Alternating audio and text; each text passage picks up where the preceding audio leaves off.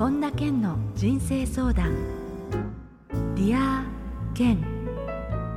皆さんこんにちは。本田健の人生相談 Dear Ken ナビゲーターの小林まどかです。健さん今週もよろしくお願いいたします。よろしくお願いします。さてあのバンクーバーでのイベントについて伺いたいんですが、はい、えー、これもこのね配信からだと少し前になってしまうんですが1ヶ月半くらい前ですね、えー、1月の26日カナダのバンクーバーで、えー、ケンさんの娘さんのステラスさんと一緒に Living Your Vision というテーマで2人でスペシャルイベントを行ったということでこれ、うん、あの今回は全編英語でえー、しかも初めて海外で親子共演っていうことだったんですが、はい、結構思い出深いステージになったんじゃないですか、ケンさん。そうですね。あの、英語でやったので、あの、日本の方も来てましたけど、カナダ在住の人、あとアメリカからも結構お客さんが来てくださってて、嬉しかったんですけど、僕のあの、英語のコミュニティの人たちが結構いるので、その人たちがインスタでね、あの、僕が来るってことを知って、で、バンクーバーの人もいましたし、カナダのいろんなところから、トロントから来た人もいましたね。へあの実際これは親子共演で「Living Your Vision」って人生の目的を生きるっていうテーマですけれど、うん、日本でもこういうスタイルっていうのは健さんされてるんですか？えっ、と日本語では大阪でバナナホールっていうところでこうシティビジョンクエストっていうのをやりましたね。へえ、はい。日本とそれからその、まあ、今回はカナダですけれどもあの反応っていうのはどうでしたか？やっぱりね外国の方がみんなが「イエーイ!」ってもう最初から盛り上がるつもりで来てるから盛り上がりますよね。まあ、でも大阪は大阪で関西人の盛り上がりがあったから同じような感じかな。ね、ケイさんいつもおっしゃってますもんねそれね。そうそうそうでしたね。あのどういう年代の方たちが参加されてましたか？今回えっとねそれが面白いのは僕と同じぐらいの年代の人も来てたし若い人も来てたしまたあのお子さん連れていらっしゃったので意外と高校生とか中学生とか、えー、まあ、いろんなその文化の人がインドの人も来てたしフィジーの人とかハワイの人とかいろんな文化の人たちが、まあ、やっぱカナダって混じり合ってるんですよね。すごい楽しかったですね。えーいやでもこのタイトルがね人生の目的生きるっていう大きなテーマですけれどそういう意味ではこの時間を通してこうそういう参加されたことっていうのも改めて自分の人生にこう感じたりこうコミットしたりっていうのができたんですかね？そうでしょうね。まあ短い時間でしたけど、あの来た方はすごく喜んで帰ってくださったの、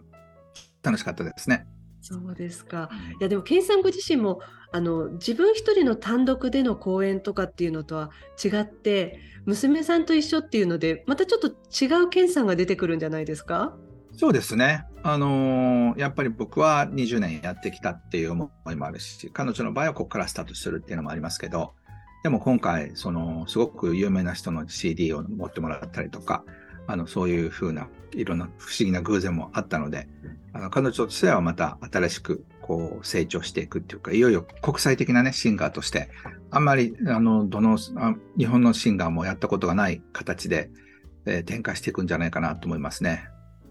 そういう意味では、英語はもう話せるから、この言葉の壁っていうのがないのがやっぱり強みの一つですよね。まあ、言葉の壁っていうよりは文化の壁なんですよね。文化のこれはね、すごく大きいと思いますね。だからその英語を話してアメリカ人だけじゃなくてインドとかヨーロッパとかいろんな人たちとも話せるっていう感覚的なものっていうのはやっぱり普通と違う感じがしますね。まあそうですよね。ケンさんの娘としていろんな方とちっちゃい時からお会いしてるんですもんね、そういう意味では。まあ、それだけじゃなくて、やっぱりそのなんか持って生まれたすごい特質もあるんじゃないかと思いますね。同じ環境で育ててもすごくシャイな育ち方する人もいるでしょうからね。そうですよね。えー、いや、ではこれからますますそういう意味でも楽しみですよね。そうですね。これから世界で歌うんじゃないでしょうか。はい。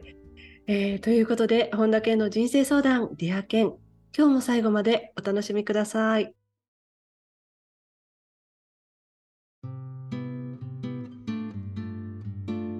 本田健の人生相談。 Dear Ken。続いては人生相談のコーナーです。このコーナーではリスナーの方からいただいた質問に健さんに立体話法でお答えしていただきます。まずはラジオネームチェリーさんです。健さんこんにちは。こんにちは。人の脳は顕在意識は1%、99%は潜在意識だと聞きました。どんなに頭で考えても潜在意識が自分の行動や思考に影響を与えているとしたら、潜在意識を変える必要があるのかなと感じています。どうやったら潜在意識を変えられるのでしょうか？何かいい方法があれば教えてくださいということです。まあ、あの、結局ね、普段やっぱり、こう、なんとなく感じてるものとか、そういったものっていうのが潜在意識に入っていくんですよね。だからやっぱり普段、例えば食べてるものもそうだし、住環境もそうだし、付き合う人とか全部が潜在意識に入ってきてるわけですよ。はい。なので、もし例えば作家になりたかったら作家の友達を増やすってことですよね。うん、実業家になりたかったら起業家の仲間とその盛り上がるってことだし、漫画家になりたかったら漫画、漫画の話を朝から晩までできるような仲間とワイワイ盛り上がる必要があるんですよ。もう音楽もそうですよね。はい、あのミュージシャンになりたかったらミュージシャンの連中とつるんで、なんか髪の毛染めて、なんかわかんないですけど、そういう、そういう雰囲気になっていくことでミュージシャンの方になっていくっていうふうに僕は思います。うん、そうすると、そういう人たちから、こう、日々のなんかこうシャワーのような影響っていうのも蓄積されているとかなりこう変わるきっかけになっていくんですか、うん、と思いますけどね。なのであの同じミュージシャンでも売れないやつらと積んでたら売れない風になりますからね。だから売れてる人にもやっぱりこうそれこそだからそういう人のバックバンドとかやるとバッチリですよね。うんこれはだからいろんなジャンルで言えているのでどんな人にもこう必要なポイントですよね、これは。例えば一流のお寿司屋さんでね、修行したら、やっぱり一流の人になりやすいのは、やっぱり一流のお寿司屋さんにあるこうピーンと気が通ったような感じとか、あとはその、こう、なんていうの、包丁の持ち方から空気とかお客さんと話すとか、全部体に入っていくわけですよね。はい、だから、何もしなくてももうあのそのお店の片隅にずっと立ってるだけでもその空気に一日触れると潜在意識がやっぱり一流の寿司屋さんの空気になっていきますよね。うん環境とかそういう成功してる人とか自分が目標になっているような人からの影響っていうのは大きいですね。そうそうで同じバイトするにしても一流の寿司屋さんでもうただ単にお茶出すだけの係なのか100円寿司で接客するのかだったら同じお寿司屋さんってカテゴリーだけど、もう全然違うものが潜在意識に入るはずですよ。そうですよね。そもそもだってどういう人をターゲットにっていうのがお店側だって違うんですもんね。そうなんですよ。だからそういうあのハイエンドが行きたいのか、ひょっとしたら100円寿司を経営したいかもしれませんからね。自分が何を目指すのかによって違うと思うんですけど、その自分がやりたい方向の人たちとつるんでいくことによって、そういうふうになっていくと思います。はい、えー、チェリーさんからの質問でした。ありがとうございました。はい、ありがとうございました。続いてラジオネームまゆさんです。けんさん、こんにちは。はい、こんにちは。今お付き合いしている彼と価値観が合わないと感じることが多いです。お互い自由人で好きなように生活していますが、食事のお店選びや貯金をするしないなど、たびたび意見がぶつかり合います。価値観が違う彼ともっと穏やかに過ごせるようになるにはどうしたらいいでしょうかとことなんですけれども。まあ僕、基本的にはね、そういう人と一緒にいたら大変だと思いますよ。まあそう毎回お互いがん？って思いながらぶつかったりなんか、まあ、どうぞって譲ったりって結構大変ですよね。だから基本はもし、まあ、あの彼氏彼女で一緒に楽しい時間を過ごすっていうんだったらいいかもしれませんけどあの結婚して子供を持って家庭を築くとかなると、やっぱり憲法なんですよね、お金の稼ぎ方、使い方、人との接し方っていうのは憲法だから、それがずれてたら、もう成り立ちませんよね。そうですよね。だから特に今の間で成り立たないのであれば、将来的に一緒にずっといるのは、よりお互い努力が必要ですよね。どうですか、ケンさん、こういうふうに似たパターンのこうカップルで、うまく長く続かせている方たちっていうのはいますか？あのやっぱり、ね、価値観が合わないカップルっていうのは基本的には衝突するんですよ。あこれは避けられませんよね。えー、例えばまあ簡単に言うと何かあった時にその経験にお金を払おうって1万円高いけどいいよ払おうよっていうタイプの人と1万円高いからやめようっていう人毎回毎回それに関して相手が間違ってると思うわけですよね。うん、だからそれは毎回思うのであれば僕はやっぱりしんどいのかなっていうふうに思いますけどね。ただ、それでも好きなんだったら、まあ結婚してみてもどうぞって、ただね、やっぱり離婚する確率も高くなるし、ずっとお互いイライラし合うっていうのは、あんまり幸せな状況じゃありませんよね。だからやっぱりその辺の感覚は少なくとも、これだけは外せないと、譲りたくないっていうのは、会う人と選んだ方が、後々僕は幸せになりやすいと思います。もちろん不可能ではないですけどね。うん、はい。えー、ということで、まゆさんからの質問でした。どうもありがとうございました。はい、ありがとうございます。これで別れたらどうしよう。責任。ね、でもそれがきっかけで自分自身が価値観の合う彼との関係で今幸せですっていうメールがもしかしたら来るかもしれませんもんね。そうそうそう。いや、絶対そういうふうになると思います。だそんなことでね、こういちいちエネルギーをすりすり減らしてたらもったいないですよ。そうですね。はい。続いてラジオネームタンペさん。ケンさん、こんにちは。こんにちは。私はついお金を失いたくないな、大丈夫かなとネガティブに考えてしまいがちですが、ケンさんのお話を聞いていると、お金持ちの人はお金に対する感覚が違うんだなと感じることがよくあります。今の状況から豊かさのマインドを身につけられますか？もしできるなら、その方法を教えていただきたいです。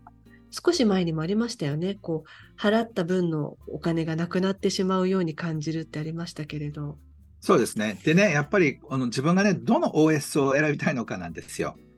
例えば、大金持ちになるっていう人は、やっぱりもうリスクを取っていくのがでかいわけですよ。だから、あの、ソフトバンクの孫さんみたいに、いつも超過半価、超過半価をずっと何十年も続けて勝ち続けるような人、まあ、これから負ける可能性もありますけど、まあ、そういうふうな人は、やっぱり大金持ちになりますよね。でも、その一般的な僕の感覚で言うと、まあ、資産的に言うと1億から3億、あるいは5億ぐらいのレベルでいいのであれば、こういうふうな生き方がありますよって。10億とか50億になってくると、またもっとリスクを取らなくちゃいけなくなるから、だからそのどの豊かさのレベルでいくのかによってまたその同じメンタリティでも違ってきますよね。うん、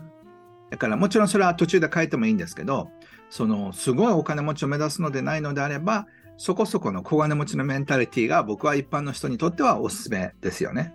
その小金持ちのメンタリティっていうのはどういう感じでいるといいんですか？まあやっぱり普通よりはでもリスクを取らなくちゃいけませんよね。ええで、その自分の持ってる資産っていうかは、普通の人はお金持ちでもなければ、その自分の才能とか自分のある意味こう、汗を使って、自分の体を使って知恵を絞って豊かさを得るわけだから、だからその人が得意で上手にできることを仕事にすることによってしかお金を生み出せないわけですよね。うん、だから話が上手なのか、セールスが上手なのか、話を聞くのが上手なのか、わかりませんけど、その人の得意で勝負して、で、それを10年、20年続けていくことで、普通の人だったら大体まあ300万から500万ぐらいの稼ぎになると思うんですね。まあ普通に仕事をちゃんとしてたら。で、そういう自分の得意なことをしてくると、やってくるようになってくると、1000万から2000万ぐらいの稼ぎになるわけですよ。でそうしたらあの、例えば従業員の場合だったらいい会社に勤めてるっていうことですよね。まあ、それは社会主義とか会社主義でえー、会社が儲かってるから大きな一部上場とか。で、そういうところの構成員としてもらう会社資本主義の社会主義的な1500万もらうっていうのと、自分の好きなことで1500万もらうっていうのは、まあ、ちょっと生き方が違うわけですよね。時間の使い方っていうのが、やっぱり会社資本主義の人は時間が、持ち時間が少ない。でも安定はある。で、自分の才能を中心に1500万、2000万稼ごうと思ったら、もうちょっとリスクを取っていかないと、普通よりはやっぱりちょっと怖いとかっていう時でも、えー、そっちの方に進まないとそういう生活にはならないってことですよね。うんなのでそういったことが、まあ、人生コースによっても違うわけですよ。はい、だとしたら自分は大企業で1000万1500万稼ぐような生き方なのかあるいはその自分の実力を、まあ、再覚で人生を切り開いていくのかによって全然違うわけですよね。だからそれは子育てによっても違うんですよ。そのその子の性格によっても違うし、自分がどういうふうに生きていくのかっていうことを、例えば僕は娘には、その自分で自分の才覚で人生を切り開いていくっていうことを4歳ぐらいからずっと教えてきたわけで。だって、勉強しなさいっていうふうに言った瞬間にも、ちゃんとした企業で勤めていくっていう人生に、もうレールが引かれてるわけですよね。で、勉強しなくていいから友達と遊びなさいとか、勉強しなくていいから自分のやりたいことやりなさいっていうのは、この才覚で生きていくっていう生き方なんですよ。だから例えば子育ても同じように、もし皆さんが自分を育てっていうことをやるとしたら、25歳、35歳、45歳から自分をそっちの方に育てていかなくちゃいけないわけですよね。パターンががっちり決まってるとなかなか難しい作業ではありますけれどね。思います。だから、経済的に豊かな人っていうのは、大体人口の5%ぐらいしかいない。それも60歳以上ぐらいの人がほとんどだってことを考えると、もし30代、40代、50代で、ある程度経済的に豊かになろうと思ったら、ものすごく1%とかのところに入らないとダメってことですよね。そうですね。そうすると99%の生き方じゃない生き方をしないとできないってことですよ、逆に言うと。っていうことですね。うん、だから普通の人の通りで安心するみたいな、みんなユニクロ着てるから自分もユニクロにしようとかっていう人には向いてない生き方なわけですよね。うん。だからそういう意味では、そういうめ豊かさマインドを身につけてる人をまず探すところからスタートするんじゃないでしょうか。うん。うん、ほとんどがでもまあ99%の中の一員ですよね。そうそうそう。まあでもそうやって社会できてるんですよ。だから1%の方に入りたいなら、そういうふうな生き方をしないと入れませんよってことで、もちろんあの、あのドアは開いてんですよ。でもそのドアは怖いとかリスクがあるとかっていうので入らない人が多いんですよね。うん。と思います。はい。はい、ということで、ランペさん、質問ありがとうございました。はい続いて、ラジオネーム、チコちゃんです。ケンさん、こんにちは。はい、こんにちは。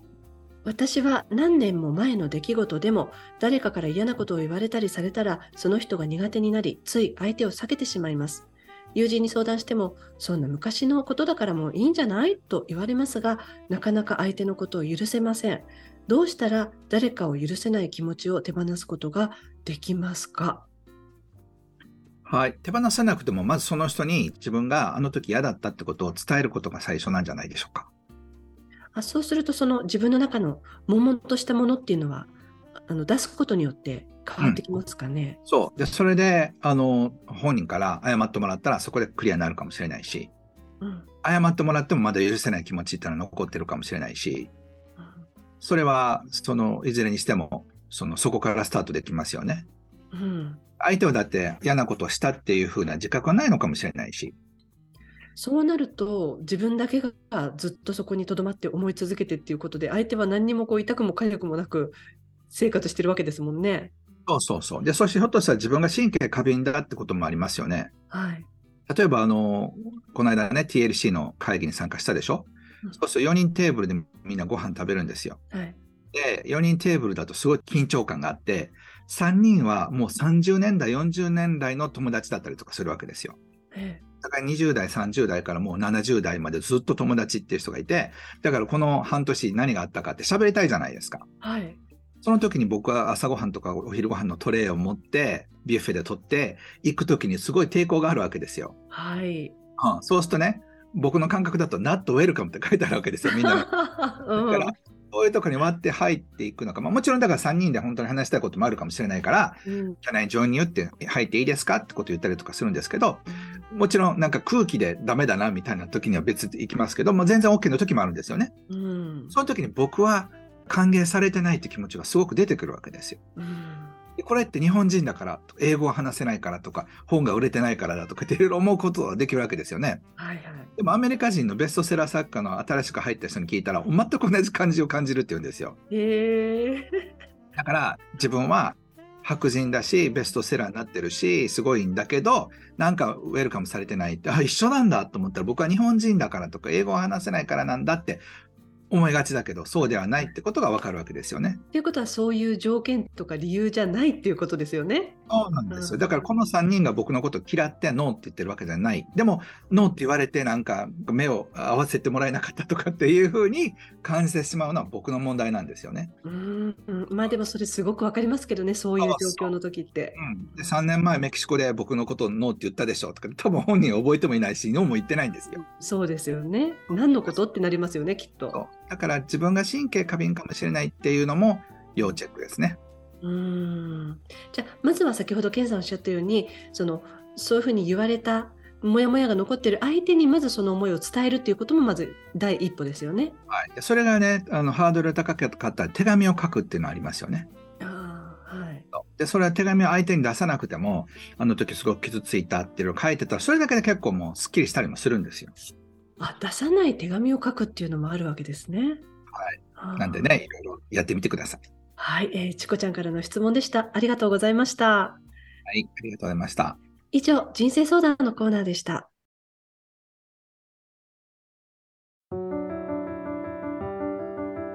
本田健の人生相談 Dear Ken 続いてはハッピーライブラリーです皆さんが人生を幸せにより豊かに過ごせるための特別な一冊をご紹介していますそれでは最初の一冊目ご紹介ください。え最短でアウトプットを最大化する超記憶術ということで山口咲子さんという方が書かれた本ですね。はい、えー、この山口さんという方は、健さんはもうお知り合いでいらっしゃるんですか、はいね、20年ぐらいになるのかな、家族ぐるみで、あの僕の長野の家とかにも来てもらったことがあるんですけど、もともとね、フォトリーディングの先生で、えー、能力開発っていう意味ではもう二十数年のキャリアがある方なんですよね。えー、すごい花があってね、あのー、まあ、先生としても優秀ですけど、あのこういうふうな本を書かれてるっていう記憶術ってね、やっぱりどんな人にとっても大事ですからね。そうですね、最短でアウトプットを最大化するのができちゃうんだっていうふうに思いながら今聞いてましたけれど。はい、ぜひ読んでみてください。はい、ありがとうございます。続いての一冊を教えてください。はい、え科学が突き止めた運のいい人、中野信子さんが書かれた本ですね。はい、えー、はい、中野信子さんは、えー、健さんはもうご一緒されたりもしてますもんね。えー、とね一度対談させていただいたことありますけど、あの、中野さんって本当にこう脳科学者なんですけどやっぱり視点が鋭いというかあのもう全ての本は僕は面白くあの読ませていただいてるんですけどこれは中でもあの2013年出た本なんですけど面白い本なので運についてねあの興味がある方はまたいいなと思って、えー、再び推薦します。はい、ぜひこちらの一冊も皆さんチェックしてみてください。えこのコーナーではあなたからのおすすめの一冊も募集しています。ディアケンアットマーク ioffice.com までお送りください。以上、ハッピーライブラリーでした。それでは、ケンさん、今日の名言をお願いします。真の発見の旅とは、新しい景色を探すことではない。新しい目で見ることなのだ。マルセル・プルースト。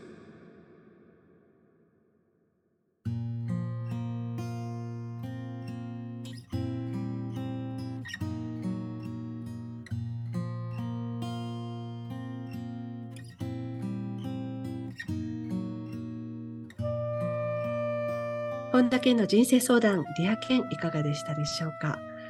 あの、オープニングでね、娘のステラさんとのイベント、バンクーバーで開催したっていうことで、いろいろと伺ったんですけれども、あの、それこそ、この番組聞いている方でも見てる方でも、その、ね、日本以外の国に住んでいて、いや、いつか本当、健さんのイベントとかセミナーとか、講演会なんか参加してみたいんだよなって思ってる方もいらっしゃると思うんですけれど、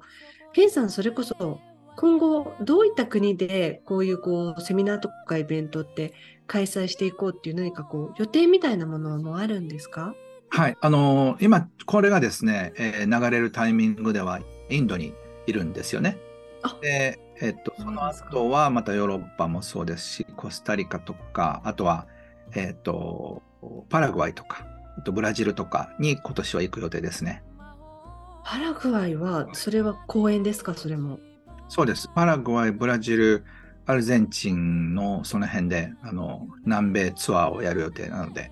あの、現地にお住まいの方はね、ぜひいらしていただきたいと思います。まあでも、ブラジル人とかが中心になると思いますけど。えー、すごい。はい、そうすると、どのぐらいかかるんでしょうね。トランジットを含めてね。本当ですよね。そう。でもなんかこう、往復というよりも、世界一周で行ってこようかなと思うんですけどね。うわあすごい。じゃあまたね、その時のお話もいろんなお話楽しみにしていようと思うのでお願いいたします。はい。ありがとうございます。はい。えー、さて、本田健オンラインサロンでは毎月980円でサロンメンバーのみが視聴できる健さんのオンラインセミナーや特別ゲストとの対談などいろいろなコンテンツを配信中です。毎月100円で600回以上のこのディアケンのバックナンバーが聞き放題のDear Ken プレミアムがポッドキャストで好評配信中です。ボイシーでは毎朝無料配信中の本田健の1分間コーチング。また、本田健の最新情報に関しては、公式ホームページあるいは LINE アットをご覧になってみてください。えそれでは健さん、今週もどうもありがとうございました。ありがとうございました。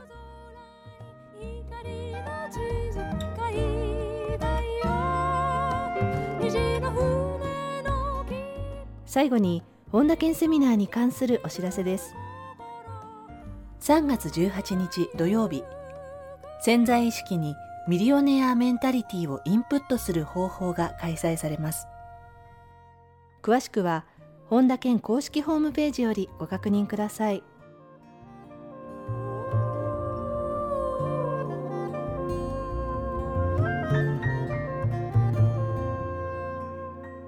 本田健の人生相談 Dear Ken。この番組は提供アイウエオフィス。プロデュースキクタス早川洋平。制作ワルツ高知宏桐原哲人。ナビゲーター小林まどかでお送りしました。